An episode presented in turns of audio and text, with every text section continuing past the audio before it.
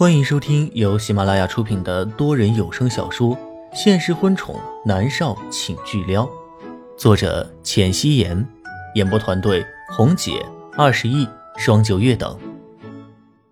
第六十二集，隔着电话，莫云熙都能感觉到他声音里的期待。可是他觉得在电话里答应他，是不是有些太过轻浮了？于是他摇摇头，握紧手机道：“等你回来再说吧。”哪有在电话里表白的？那我可以理解成我回来了，你就答应我的意思吗？南临川的声音里带着愉悦。终于，这个小女人终于肯松口了。不是。莫云熙张口否认。看到南临川骄傲的样子，他真的是很气。明明就是，别害羞了。反正我们抱也抱了，亲也亲了，你点点头也不是很难吗？南离川的声音里满是笑意，莫云熙抿了抿唇，白皙的脸颊上不由自主的爬上了红晕。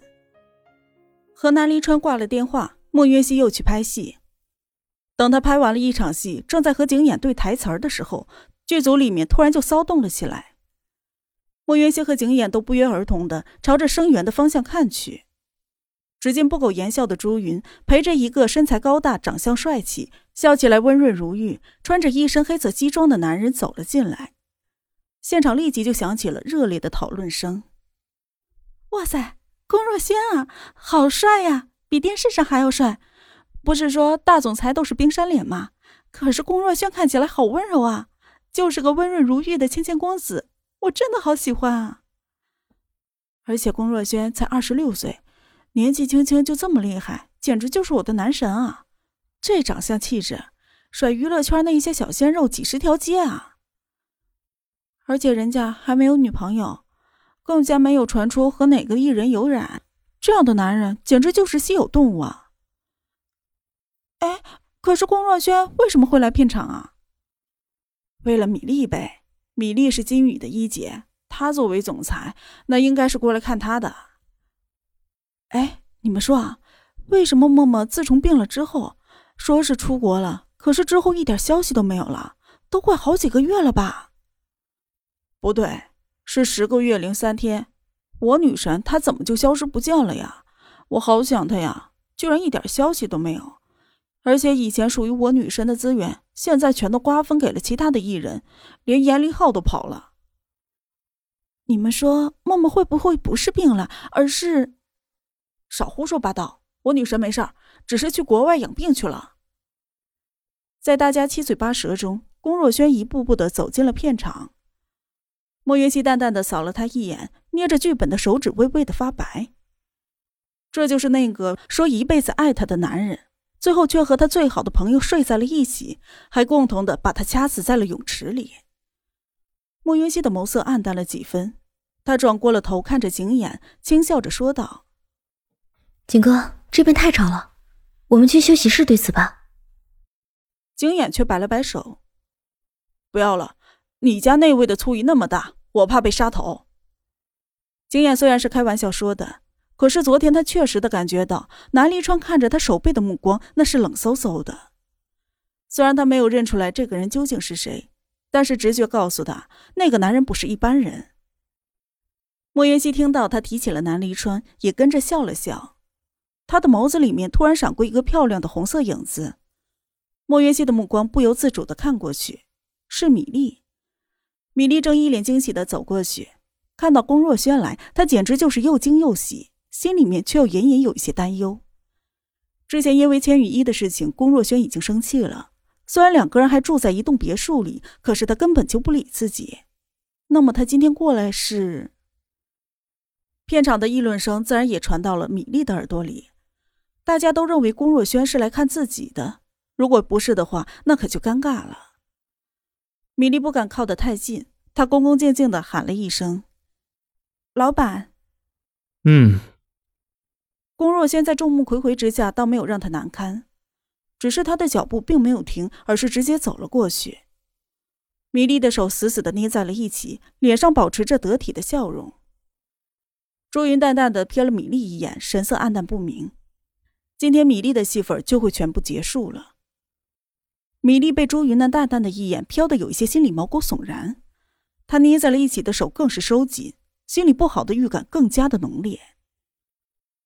莫元熙眼看着龚若轩距离自己越来越近，他立即转过了身，看向景琰：“景哥，待会儿……”莫元熙，我能跟你聊聊吗？突然，一道温柔的声音打断了莫元熙的话。不用转身，莫云熙都知道是谁。他的脊背忍不住的绷直，握着剧本的手指也跟着收紧。自从重生了之后，他和龚若轩仅有的几次相处并不愉快。那晚和他一起吃饭，莫云熙差一点被罗杰送给了他。后来又是因为他拒绝成为他的女人，所以被他给封杀，导致了莫云熙不得已才离开自己上辈子待了八年之久的金宇。那么龚若轩现在来找他，又是为了什么事情呢？莫云熙僵硬着身体转过了身。看到的就是那一张带着温柔笑容的俊脸。龚若轩笑的是如沐春风，可是莫云熙却感觉到有些危机重重。他深知这个男人的底细，知道他是一个心狠手辣的主，所以他的脚步忍不住后退了一步。就一分钟，可以吗？龚若轩面色温柔的看着他，莫云溪握着剧本的手更加的收紧，指关节都跟着发白。他可以拒绝吗？可是人家的话都说到了这份上，只一分钟而已，而且他现在是天上的艺人，但是再怎么说，金鱼也是他的老东家。莫云溪最后只好点点头。龚若轩的脸上露出了满意的笑容，朝着一旁走去。莫云溪跟在他的身后。一旁的工作人员等待两个人的身影消失了之后，又开始八卦了起来。有没有搞错？龚若轩竟然是来找莫渊熙的，太不可思议了！我也觉得不可思议啊！哎，有内部消息，要不要听啊？快说啊，卖什么官司啊？我听说啊，龚若轩想要帮莫渊熙，但是莫渊熙不同意，所以龚若轩就封杀了他，莫渊熙才不得已解约去了天上的。所以呀，我去，不是吧？龚若轩，你说真的？你以前说我还不相信呢，可是刚才龚若轩看莫渊熙的眼神儿，真的，我一个在金宇的朋友说的。这件事情金宇的人都知道，只是没有外传而已。哼，可以啊，莫渊熙连龚若轩都拒绝，我真是小瞧他了。现在这种有原则的女艺人可真不多了。你们之前没有看爆料吗？莫云熙是莫家的大小姐，人家当然不接受包养。米莉将他们的议论声都听了进去，她咬紧了牙关，死死的握着拳头。莫约西，贱女人，必须死！米莉甚至现在就想让她直接去死。连默默都争不过她米莉，她莫约西算个什么东西呀？就在外面议论纷纷的时候，莫约西跟着龚若轩进了一间休息室。约莫有十多平米的房间里，摆放着剧组里面用的各种文件设备。房间的正中间还摆放着两张舒适的灰色沙发。龚若轩率先的走了进去，他帅气的脸上带着温柔的笑容，在沙发上坐下后，伸手指了指莫约西身后的门：“关门。”莫约西听从的照做，可是把门关上了之后，他才有些懊恼，他的手紧紧的握住了门把手，指关节都有些泛白。他现在既不是他的女朋友，又不是金宇的艺人。和他龚若轩一点关系都没有，他凭什么要听他的话？莫云熙抿着唇，抬眸看向了龚若轩。他坐在沙发上，衣冠楚楚，脸上带着他一贯温柔却又夹着危险的笑容，还有那一种无法掩盖的脾气，总是不由自主的倾泻而出。莫云熙想了想，默默死了之后，对龚若轩还是真的一点影响都没有，他依旧是活得潇洒自如。还有时间来追求这辈子的自己。他曾经那么深情的说爱他，原来这一切都只是嘴上说说而已。也是，如果他真的爱他，怎么会和米粒滚在一起？真是可笑，曾经的那些誓言都是笑话。他和米粒联手弄死了自己，却没有和米粒在一起。莫云熙的确是有一些想不通的。过来坐。龚若轩温柔的声音。将莫渊熙飘远的思绪拉回了现实，他抿着唇，松开了门把手，竟然有一些拘谨的走了过去。莫渊熙都不知道自己在别扭什么，这些都是他的错，是他劈腿又掐死了自己。思及此，莫渊熙的眸子里面闪过了一丝冷凝。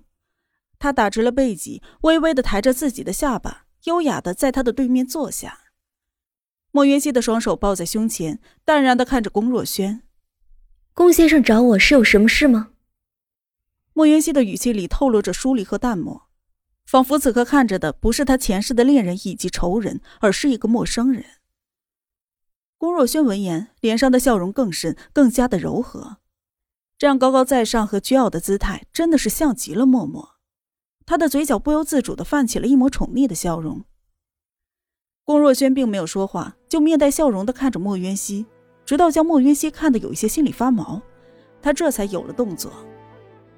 他修长的手指从自己的怀里掏出了一枚玉佩，月半弯的形状，荧光白。正在不断的发着光，一闪一闪的，很是漂亮。他把这个玉佩放在他漂亮的手掌之中，看上去让人觉得赏心悦目。莫云熙漂亮的双眸骤然的收紧，他抱在了胸前的双手忍不住的攥成了拳头。这是他的玉佩，是母亲留给他唯一的遗物。这块玉佩，默默从来都不会离身，就算是参加晚宴需要佩戴一些珠宝，他也会将玉佩放在随身的手包里。活动一结束，他就会立即将玉佩戴在了脖子上。在他被掐死在泳池里的那一天，他也是带着这块玉佩的。所以说，他死了之后，龚若轩把这个玉佩取了下来。真是可恶，他怎么可以这么做？他明明知道自己有多么宝贝这块玉佩，他竟然在自己死了之后将玉佩给抢走。莫渊熙心里的怒火不断的升腾。但是理智告诉他，他现在什么都不能做，更是什么都不能表现出来。龚若轩的目光一直注视着手里的玉佩，并没有发觉莫渊熙情绪的异动。当他眼光流转看向莫渊熙的时候，莫渊熙已经神色如常。可是莫渊熙此刻的眉头是紧拧着，奇怪了，这块玉佩他戴在身上那么多年，从来没有发过光，为什么现在会频频的闪光呢？龚若轩的目光又从莫云熙的身上移回到了玉佩上，他眸光的深处露出了更为喜悦的流光，伸出手将玉佩收了起来，放在了怀中。莫云熙死死的咬紧牙，才抑制住了自己想扑过去将母亲留给自己的遗物给抢过来的冲动。莫元雪，你的愿望是什么？龚若轩把玉佩收了起来后，还伸手按了一下衣服，确保玉佩已经放好。那小心翼翼的样子，就如同他怀里是一件稀世珍宝一般。莫云熙紧紧捏在一起的手慢慢的松开，被捏得发白的手指恢复了红润。什么意思？他现在有一些烦躁，语气就不是很好。龚若轩的唇角勾起了危险的笑容。我是说，你的遗愿是什么？本集播讲完毕，感谢您的收听。